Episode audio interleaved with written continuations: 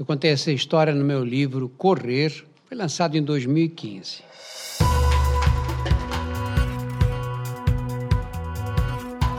Olá, eu sou Drauzio Varela e aqui você vai ouvir outras histórias.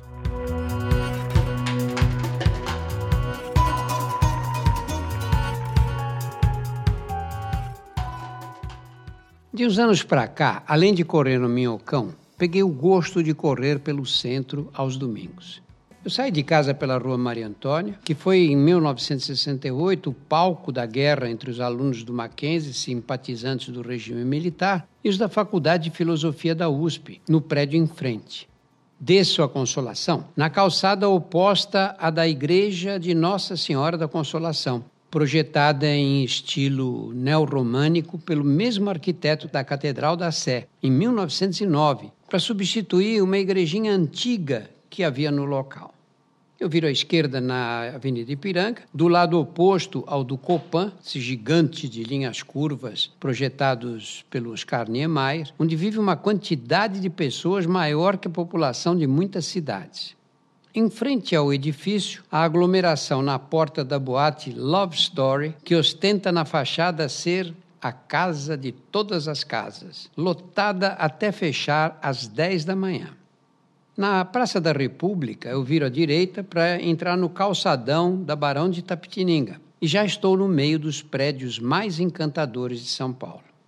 Com as lojas fechadas, o centro está deserto e silencioso. Os moradores de rua que se aconchegam às portas e marquises dos prédios dormem o sono dos justos, cabeça apoiada na sacola com os pertences. São centenas de mulheres e homens deitados em cima de folhas de papelão, jornais velhos, trapos e tudo que lhes possa amenizar a dureza do chão. Embaixo de cobertores cinzentos, alguns descansam ao lado do vira-lata preso à carrocinha em que recolhem material para reciclagem. Outros se protegem sob tendas improvisadas com pedaços de plástico e de madeira. Outros ainda jazem junto à garrafa de cachaça que lhes alegra e arruina a existência. Na maioria são homens solitários, mas há mulheres de todas as idades e casais abraçados sob as cobertas.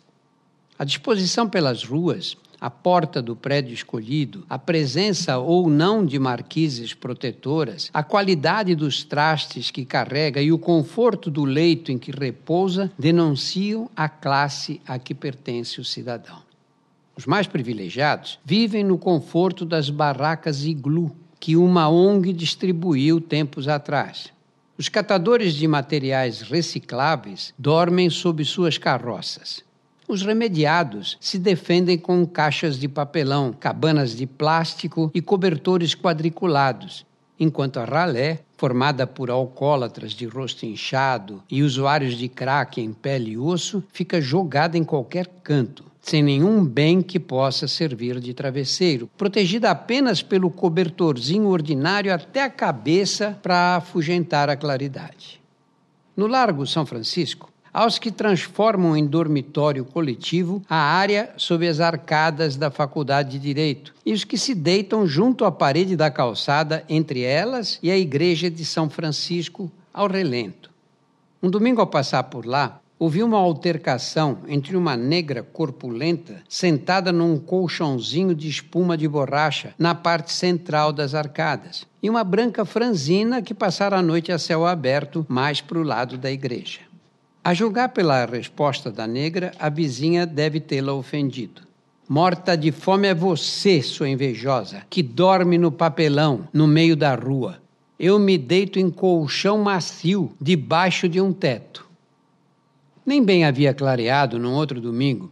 Eu vinha pela rua Boa Vista, que liga a Praça da Sé ao Largo São Bento, quando um homem parou em meu caminho.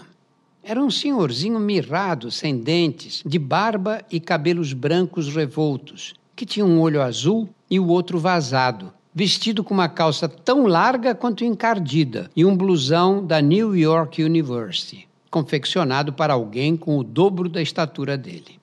Do jeito que me olhava, eu supus que tivesse me reconhecido por causa das aparições na TV, como eventualmente acontece quando corro na rua.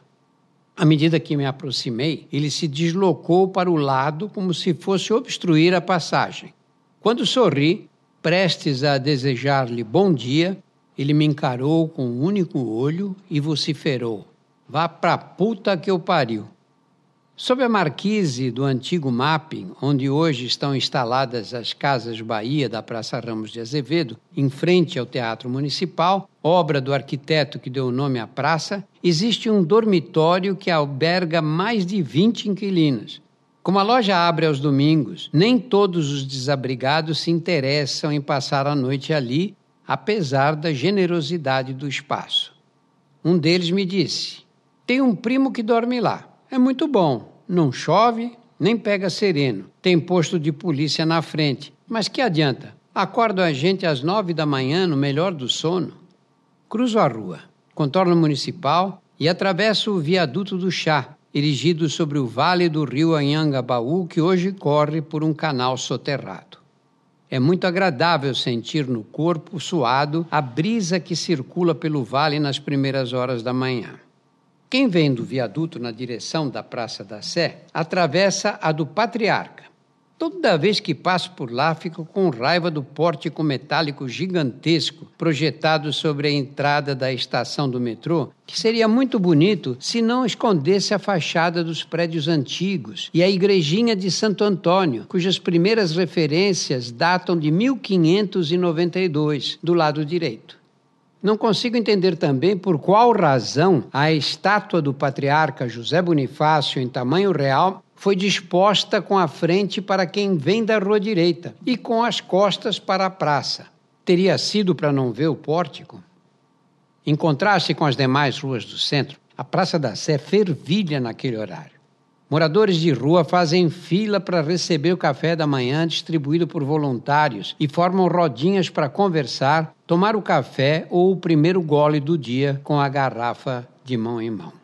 Acocorados no chão, os solitários observam o movimento, apanham sol sem camisa na escadaria da catedral ou dobram os panos que lhes serviram de cama.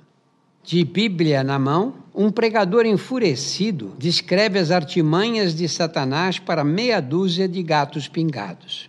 Nos meus tempos de menino, a Praça da Sé era um largo asfaltado no qual se concentravam os pontos iniciais dos ônibus que partiam para a Zona Sul. Um conjunto de prédios de escritórios, construídos no começo do século XX, em que funcionavam dois cinemas, fazia a separação entre ela e a Praça Clóvis Bevilacqua, na qual existe um quartel do Corpo de Bombeiros, e onde o meu avô português ganhou a vida como telegrafista. A Igreja do Carmo, o Colégio e o Convento das Carmelitas, e os pontos de ônibus que serviam à Zona Leste e inspiraram o samba de Paulo Vanzolini, que me vem à cabeça toda vez que passo por lá. Na Praça Clóvis, minha carteira foi batida. Tinha 25 cruzeiros e o seu retrato. 25, francamente, achei barato para me livrar daquele atraso de vida. Com a derrubada dos edifícios que delimitavam as praças, a retirada dos ônibus, a construção da estação do metrô e o plantio de árvores e de palmeiras tropicais, as duas praças se fundiram num grande largo que durante a semana mistura desocupados, maltrapilhos, bêbados, mulheres de salto e homens de gravata a caminho do fórum da Praça João Mendes.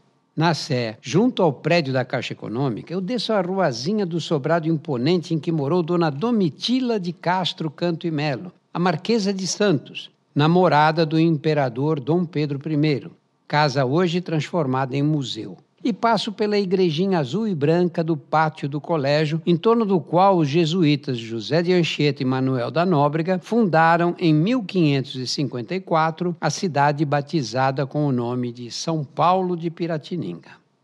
Do lado oposto, no início da Rua Boa Vista, vejo o prédio da Associação Comercial, que exibe um impostômetro com números vermelhos rodando em velocidade vertiginosa para contabilizar cada real arrecadado pelo governo. E vou na direção do Largo São Bento.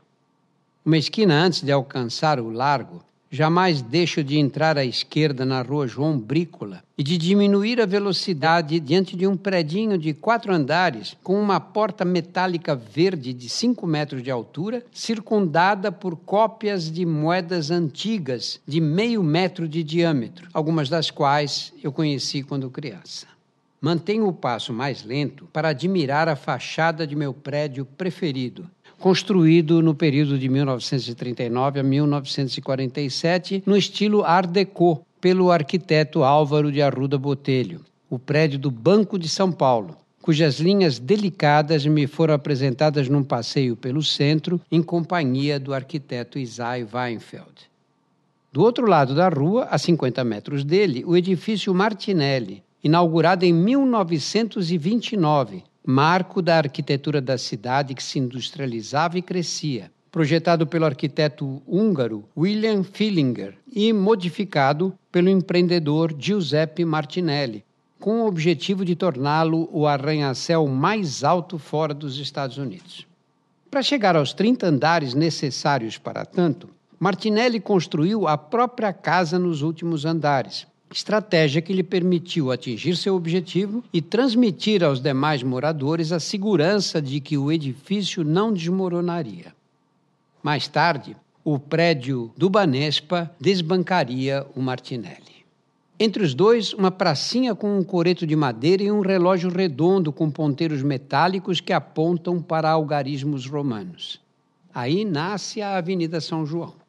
Quando tem a sorte de os sinos da igreja de São Bento começarem a badalar, corro em círculos até desaparecer dos ouvidos a reverberação do último toque. Ao atravessar o viaduto Santa Efigênia, sou invariavelmente perseguido por outra memória musical, por mais que queira espantá-los, não consigo impedir que me venham à cabeça os versos mal acomodados do samba de Adoniran Barbosa. Venha ver, venha ver, Eugênia, como ficou bonito o viaduto Santa Efigênia. O batedor de carteira na Praça Clóvis e a Eugênia do viaduto e o prédio do Banespa, que me traz a imagem do tio Odilo no Minhocão, fazem parte desses mantras que se intrometem em nossos pensamentos enquanto corremos. Difícil encontrar um corredor que não seja tomado por um deles em determinado momento. Como portadores de toque, não somos capazes de evitá-los. Podem vir sob a forma de música ou imagem que se condensa e evapora, como nos casos citados, de frases de exortação do tipo vamos lá, um passo mais, ou oh, coragem, está chegando, está chegando, repetidas dezenas de vezes, de conversas trocadas com pessoas imaginárias ou com nós mesmos, ou ainda de palavras alinhadas sem coerência que emergem de centros cerebrais ativados pelo esforço despendido e pela perspectiva do que ainda falta realizar.